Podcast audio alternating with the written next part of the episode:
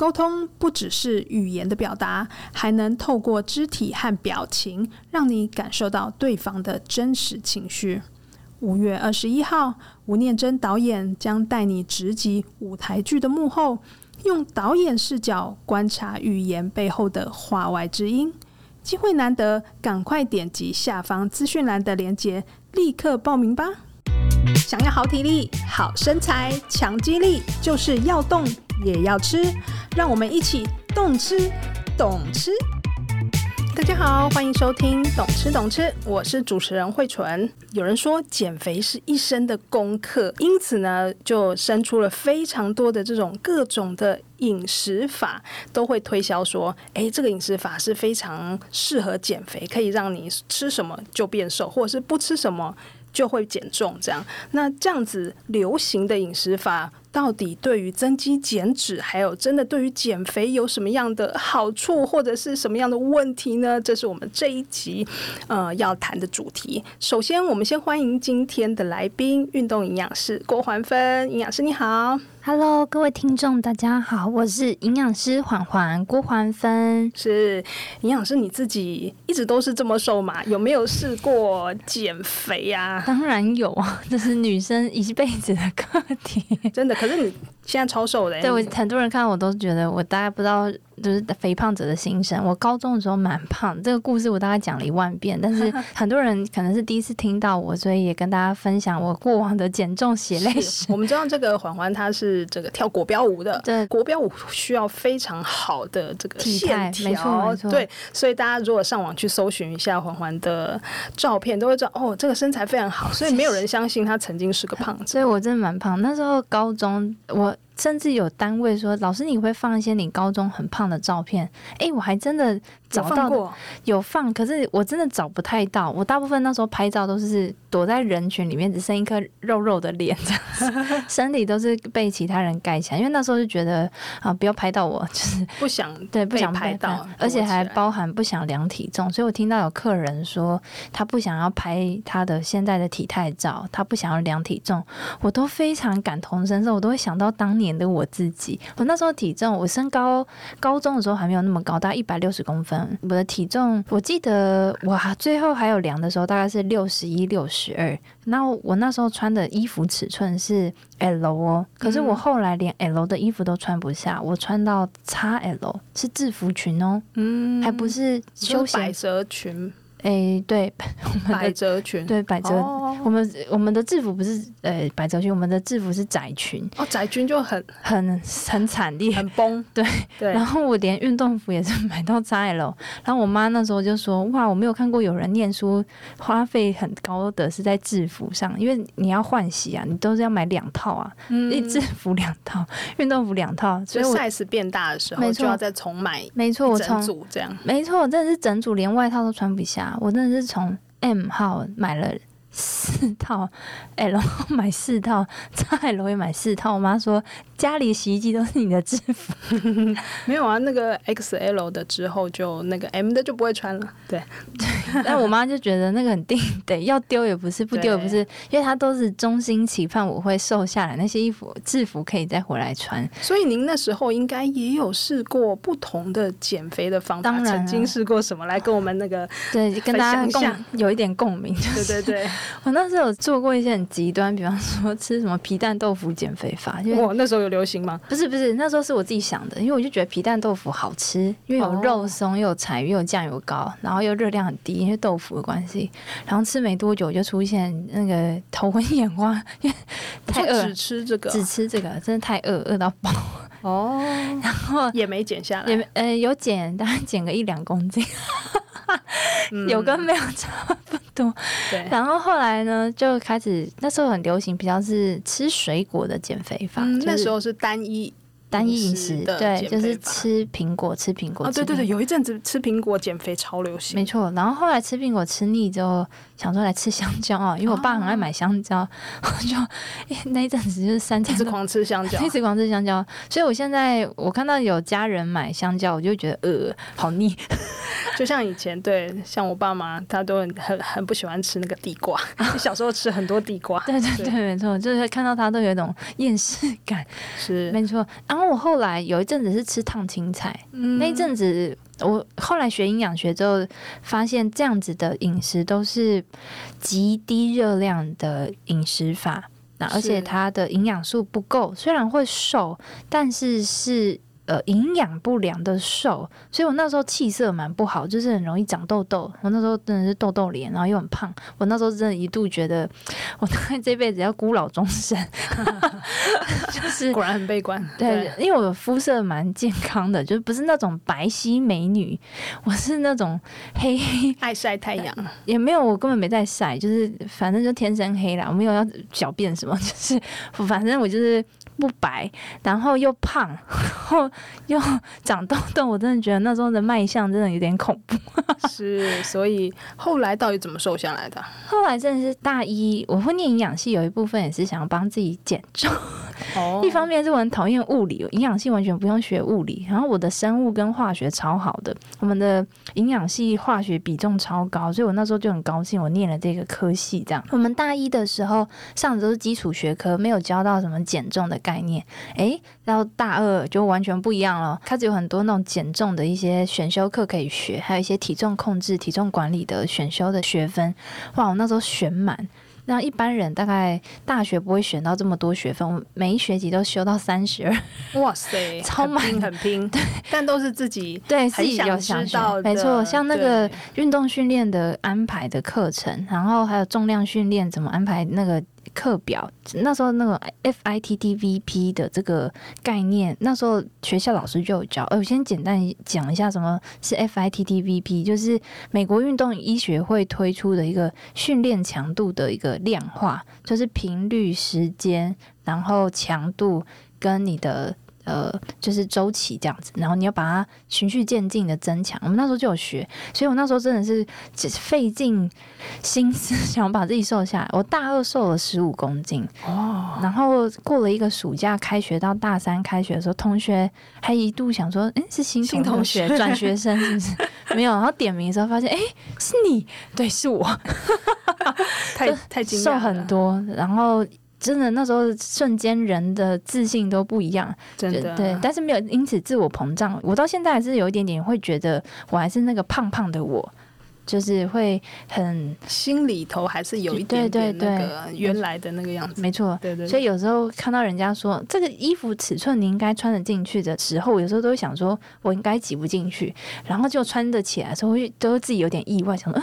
原来我可以穿进去，对，而且还有点松，嗯、没有没有到松啊，就是我现在是匀称的，但是是挤不进去什么 XS 号这种，真是太难了啦。是，对我现在都维持在 M M，是我觉得舒适又自在的尺寸，标准的尺寸。对对对。好，那我们刚刚聊了这么多不同的饮食吧，其实刚刚大部分都是单一。对，都是单一性的，真的很不推哦。就大家不要学我，我那时候真的有瘦，但是瘦的头昏眼花，然后还贫血哦，真的是非常不推给大家。是，然后还有一个要提醒，如果你家中有一些比较年轻的女性，她们又在做体重控制，然后你刚刚有听到的话，女生如果太早就是吃这么限制啊，就是该发育的都不会发育，比方说身高，好，比方说身材，然后就是也会影响到。女生月经突然因为是压力性导致的停经哦，所以要很注意。这个主要是热量太少，热量太少，然后营养又不够，嗯、那身体为了要你活。对，就会暂停你的月经功能。那还有一个比较严重的，我是觉得是骨质疏松这件事情。嗯、那时候还好是没有下雨滑倒，不然真的很容易骨折。就是少吃东西嘛。对体重流失有好几种，水分的流失、肌肉的流失，在什么骨密度。对，好，所以这个一起全部都流失，对，都拜拜。而且那个很难补回来哈，尤其是在发育过程当中。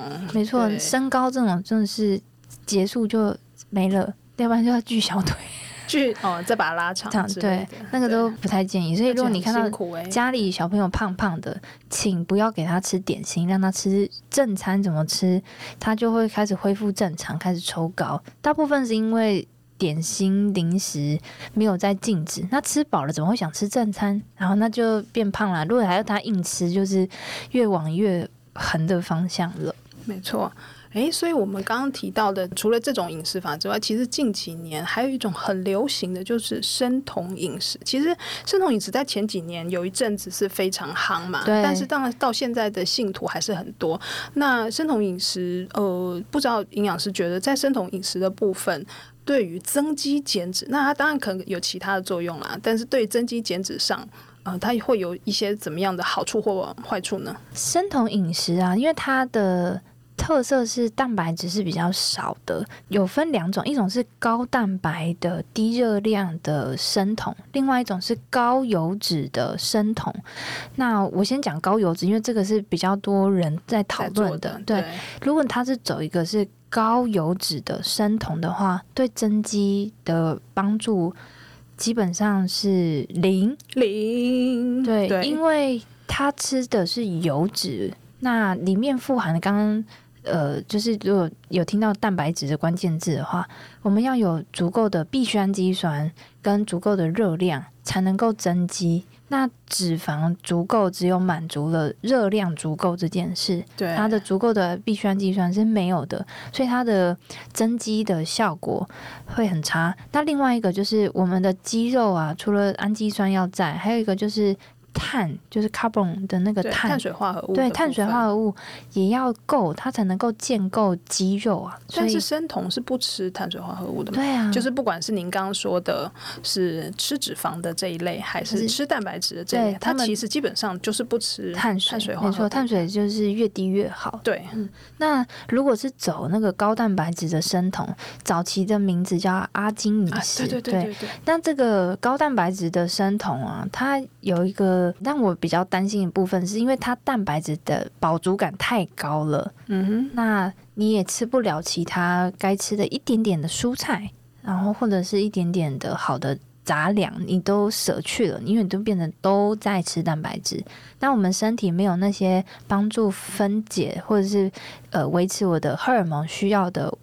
维生素啊，比方说 B 群好了，或是脂溶性的 ADEK，它虽然有，但是含量很低。嗯、那我的整个组织在调节，或者是荷尔蒙的调节等等，它会受到一些影响。那虽然。前期会因为有脱水产生那种体重下降，因为脱水会显得肌肉量上升，但是那个是假的，那个会有一个时间的适应，大概一个月到一个半月，那个好处没了之后，剩下的都是血液中的脂肪很高。那如果它本来肝肾功能就不是很好，那就会可能会有一些中风。或者是 LDL，就是俗称坏的胆固醇，它的上升。那如果他又没有去做抽血监测的话，就会变成明明是在减重，但是里面的呃，可能钙质为了要平衡那个血液中的那个酮酸的酸，那就会把钙质再稀释出来，变成脱钙，那也会骨质疏松。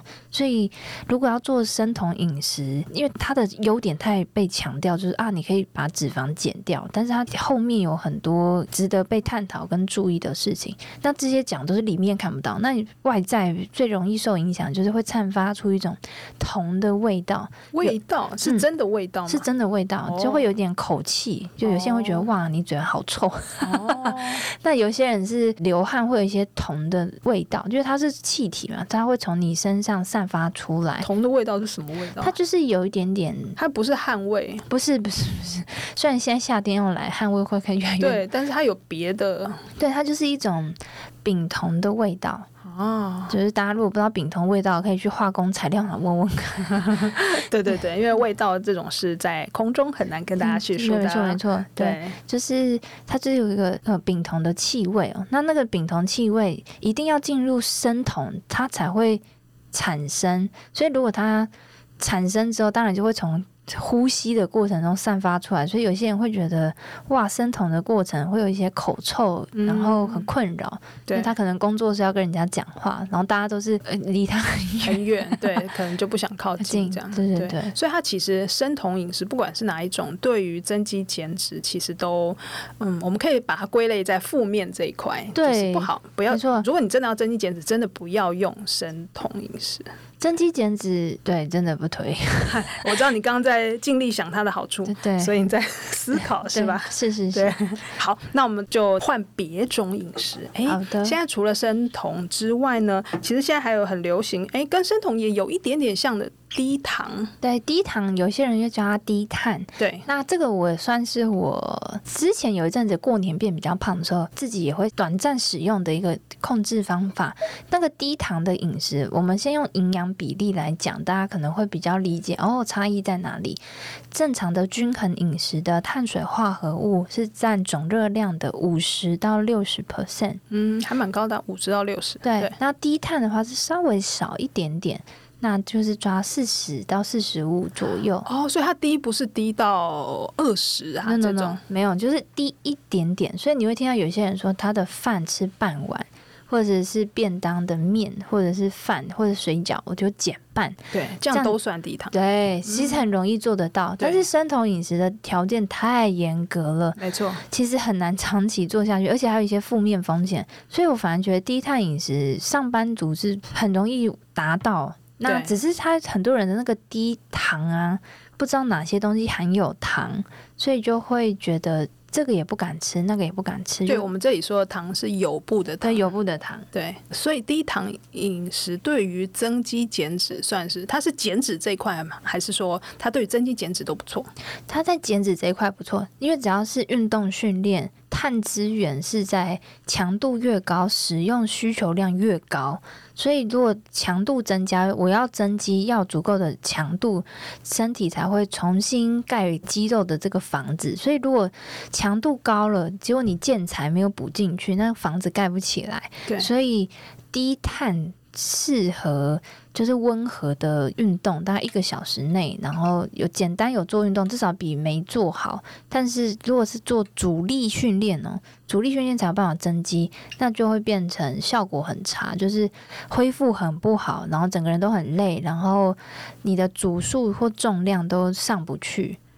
哦，所以低糖饮食，或者是您刚刚说的低碳饮食，其实是比较适合不是重量训练的。对，比方说比较温和的，像什么伸展瑜伽。那有氧运动呢？就跑步啊，跑步的话也跑不太久，因为一下就没力了。哦，就是伸展性的。对对对，就是那种和缓类的，就是比方说有一点强度，但是又不会太累那种土风舞。大概是那种四十分钟内会跳完的，或者是像那种固定式脚踏车，你是边看电视边悠悠哉哉骑的这种，不是那种不是那种飞轮课，然后那种站站站站坐坐，然后冲刺，然后放松的，不是那种跑间歇的，只要是那种温和的运动，就是你的心跳大概是在一百上下的，就是有点快又不会太快。那都可以，低碳是 OK，它有一些减脂的功能。但是如果要增肌，一定要有阻力训练。增肌的前提是要有阻力训练刺激你的目的的肌群，这时候才有办法建构。所以有一些人就是一直练上半身，想说哇，我上半身练得很壮，为什么下半身腿怎么焦啊卡？就是他下半身没有练啊。我们身体就是用进废退，一定要有刺激，它才会长大。对，诶，有一个跟低糖也有一点接近，最近也很夯的，就是二一一餐盘。没错，我现在服务的单位有一个叫我的专属营养师的一个 APP 系统，叫 CoFit，然后他是跟宋燕人医师我们一起合作推广的这个二一一餐盘，它其实就是低糖饮食的其中一种呈现。那它的做法是二是指说有两个拳头的蔬菜，或者是你用你自己视觉。觉比例看哦，蔬菜的分量大概有两倍。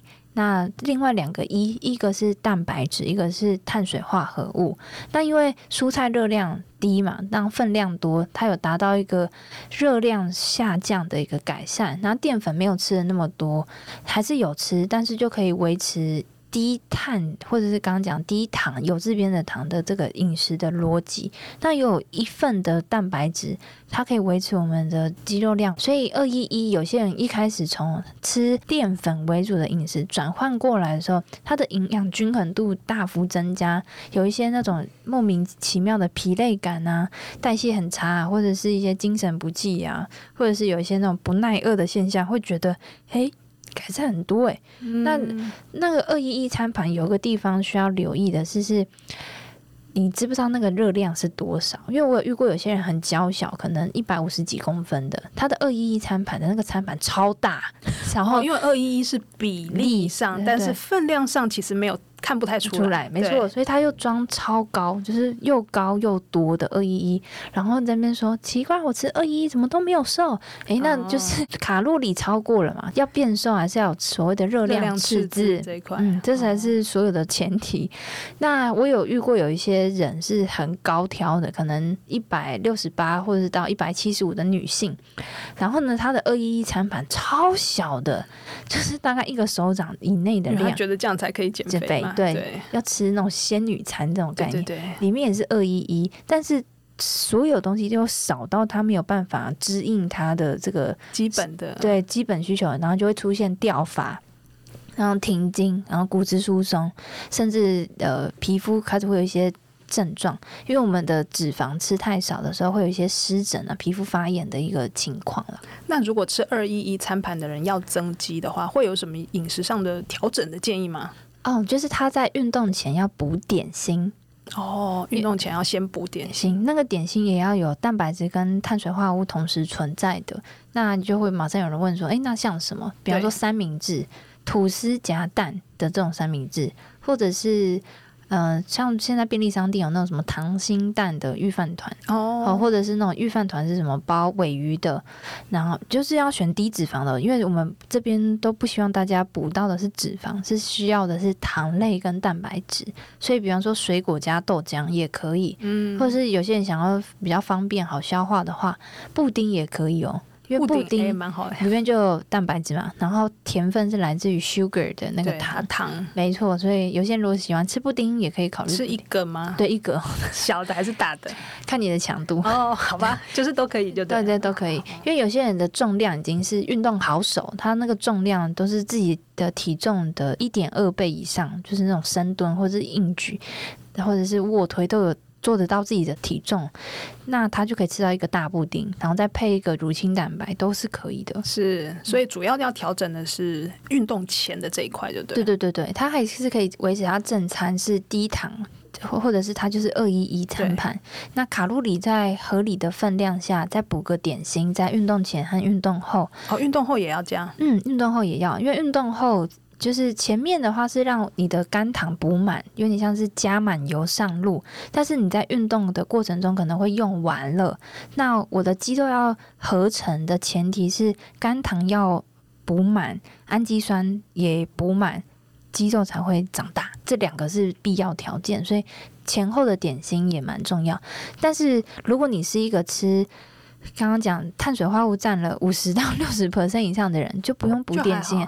你的平时的饮食就是在肝糖超补了。哦，所以这个是说我们刚刚说二一一餐盘，它那个淀粉比较少的状况之下，所以才要补点心。是，所以如果你是喜欢吃点心的人，恭喜你，你在运动前可以吃一个你喜欢吃的，比方说蛋糕或者是饼干。是哦，那只是蛋糕跟饼干的补充效果不会太好，因为脂肪很高。没错，你讲到重点了。对，所以。还是比较单纯一点的蛋呐、啊，或者是嗯，不知道地瓜，地瓜也是对地瓜要记得去皮，因为有些人消化不好，就会觉得哇，吃了地瓜之后去跑步就是有一种反胃的感觉，或者有一种快要冲出来、快要吐出来的 feel。哦，去皮比较不会反胃，好好好，学到一点。可是正餐可以吃皮哦，如果他是消化 OK 的人。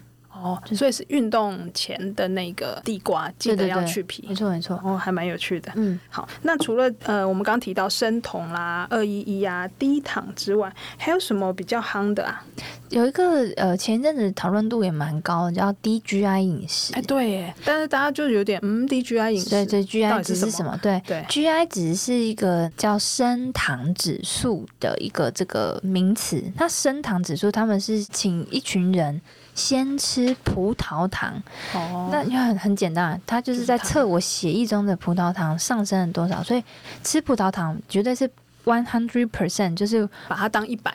对，就是当一百，所以它是我们的标准值哦，就是一百是最高。那其他食物吃完之后，跟它相比上升的幅度多少？嗯，那就会去量化每个东西。那上升幅度最少的，在小于五十五，就一半嘛，二分之一以下的，我们会称它叫做低 GI。嗯，那像什么？像淀粉类的话，白饭的就是高 GI，糙米饭就是低 GI。就当它的精致程度越少，就是它越朴素，然后越原态，所以很多人会说什么啊，你要吃原型食物，对，就是因为它会是低 GI 的首选。所以像刚刚的地瓜，但是它会因为它的加热方式使得它 GI 值改变。比方说烤地瓜跟蒸地瓜，先给你猜哪一个 GI 值高一点？哦，蒸地瓜，嗯嗯，是烤的。烤，烤地瓜，烤地瓜会出蜜哦。那它出蜜之后，甜分会上升，反而会变成是高 GI 的食物。好酷哦！你说烤地瓜跟蒸地瓜比起来，反而是烤地瓜的 GI 值比较高。对，蒸地瓜比较低。嗯，然后所以虽然是所以很难分辨呢。我说对于这个饮食法，对于没有概念的话，对，对对对，很难挑对哈。就是它需要有一点点逻辑，或者简单跟大家分享，就是它的食物是不是碳水化合物为主？那如果是的话，就要看它的加热方式。那加热方式让它的质地变得很好吸收，比方说粥，比方说烤过像面包很软，那。它的 GI 值就会上升，就会比较高，不好。对对对，比较不好。那我们就要吃比较难消化的淀粉，就会称它叫低 GI。可是这样子吼，跟我们现在所说的这个增肌减脂，它有帮助还是不太好？因为感觉消化比较差的话，感觉去运动对，对，好像怪怪的。我们可以放在正餐吃低 GI，然后运动前吃高 GI，就是利用它的这个。血糖的特质，因为我们在正餐希望它幅度上升不要那么高，那达到一个内脏脂肪或者是皮下脂肪不要那么容易合成，达到减脂的目的。那我们在利用运动前吃高 GI，让血糖赶快上来。这时候你血糖一上来，刚好你开始运动，血液中的葡萄糖马上被肌肉召唤用掉，对，诶，你就可以有很好的。这个能量供应的效果，你的运动表现就可以持续跟维持，你的重量才会拿得比较重，动作也比较不容易跑掉，产生运动疲劳或伤害这样子。是，所以要选 DGI 饮食法的朋友要注意，平常可以吃 DGI 的，对，在正餐的时候，对的饮食的原则都可以遵循 DGI 的没问题，但是在运动前后，尤其是运动后的这一餐，因为运动前也是吧。对，运动前跟运动后都是建议吃，都是建议吃高 GI 的对对对食物，这样让他的体力恢复的比较好。对，那如果可以把握这一点的话，哎，DGI 饮食其实也是蛮好的饮食方法，对对对，也可以长期进行。它的限制比较不会这么高，因为我们平常买，比方说你把白饭换成养生饭，或者换成藜麦，然后就是低 GI 了。啊，哎，对，我还想到。这两年好多人在做那个一六八哦，对对对，对一六八其实嗯适合增肌减脂嘛？嗯，应该是说这个用餐的时间跟您的训练时间有没有搭配在一起？一六八就是间歇性断食嘛。我先解释一下，怕有些人到现在还没听过的话也没关系。间歇性断食就是它一六八。的十六小时加八小时加起来是二十四小时，就是指我们一天当中分两个时段，十六个小时是空腹。那我们把用餐时间缩短在八小时内完成。那这个八小时用餐的话，如果你的运动时时间有在这八小时内是比较好的，因为你有吃，然后再去运动，你的重量或者是你的训练的成效。或者是说那个运动的状态是比较好的，那有效的训练才能够有效的增肌，而不是在空腹那一段时间去训练。这时候你的血糖比较低，你的训练强度上不去，那那个训练效果就会打折扣，就会练半天，然后反而肌肉会掉吧？对，肌肉会流失，然后脂肪就越来越高了。对，没错。所以如果我们把它换算成一天的状况，简单来说啦，有的人是早餐不吃，对，就是从中午晚餐不吃，对对对对，就是看那个时间点，比如说早上不吃的话，就是十二点到八点，对对对。如果您是一般上班族，是下班后训练。十二点到八点就不错，因为你晚上训练可能是练七点到八点，所以你训练完赶快再吃一个小点心，诶，刚好八点结束，然后你也吃完了，这样也不错。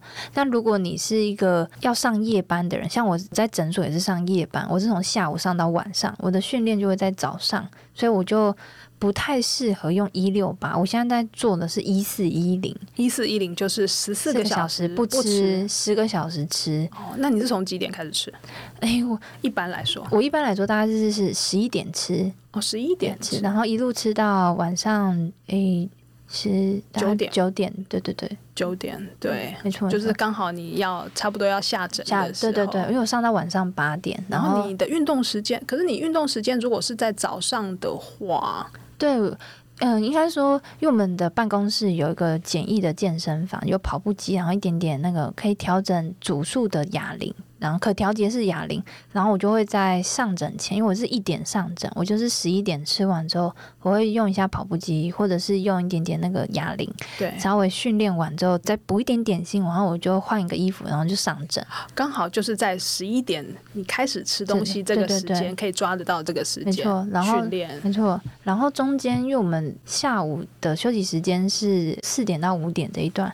然后，如果吃的比较快的话，我就会吃完再去跑步机上面散个步。嗯，然后因为那时候大家也是忙着要下班，没有人会跟我抢跑步机，刚好错开。对，刚好错开。然后我就稍微走个十分钟，然后我再就是晚上的夜诊，然后就开始，然后一路到八点，然后我还可以再去跑步机或者拿重量，稍微再做一点点重量，所以就是分次练，然后都不练的不多。但是它有一个好处就是，我们如果要把肌肉练得肥大，重量要够，对，才能够。刺激肌肉长大，但是我的体态，我想要维持的是紧实纤细的话，我也是利用组数多、重量不重的方式维持那个线条感，所以我就是分很多次慢慢练、慢慢练这样。哦，但就是真的要看每个人的需求，还有时间上的分配，并不是每个人都有。对对对，我只是讲，对我只是讲我自己的生活的习惯，而且刚好您的公司有这样子的设备，然后你的时间搭配起来是这样。那如果对于一般上班族，可能是下班之后去健身房的话，那他可能就比较适合是中午开始吃东西，然后早餐不吃的这一型。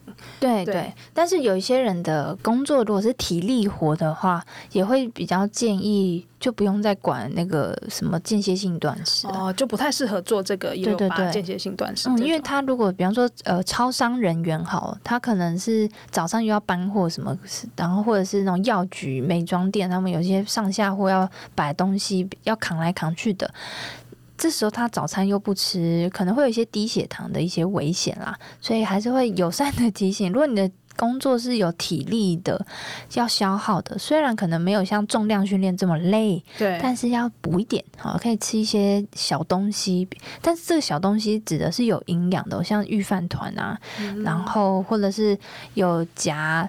蛋什么什么尾鱼蛋吐司，对，或者是有淀粉、有蔬菜，对，有蛋白质，没错，对，就是并不是单一的。对对对，比如说我去吃洋芋片，对对对，或者是吃鸡块，没错，这个都不太适合。对，或者什么炸薯条或者炸薯饼，就是为了方便，想说他就买一个小东西，但它营养不够，对对，营养有状况，这样没错没错。所以如果你想要。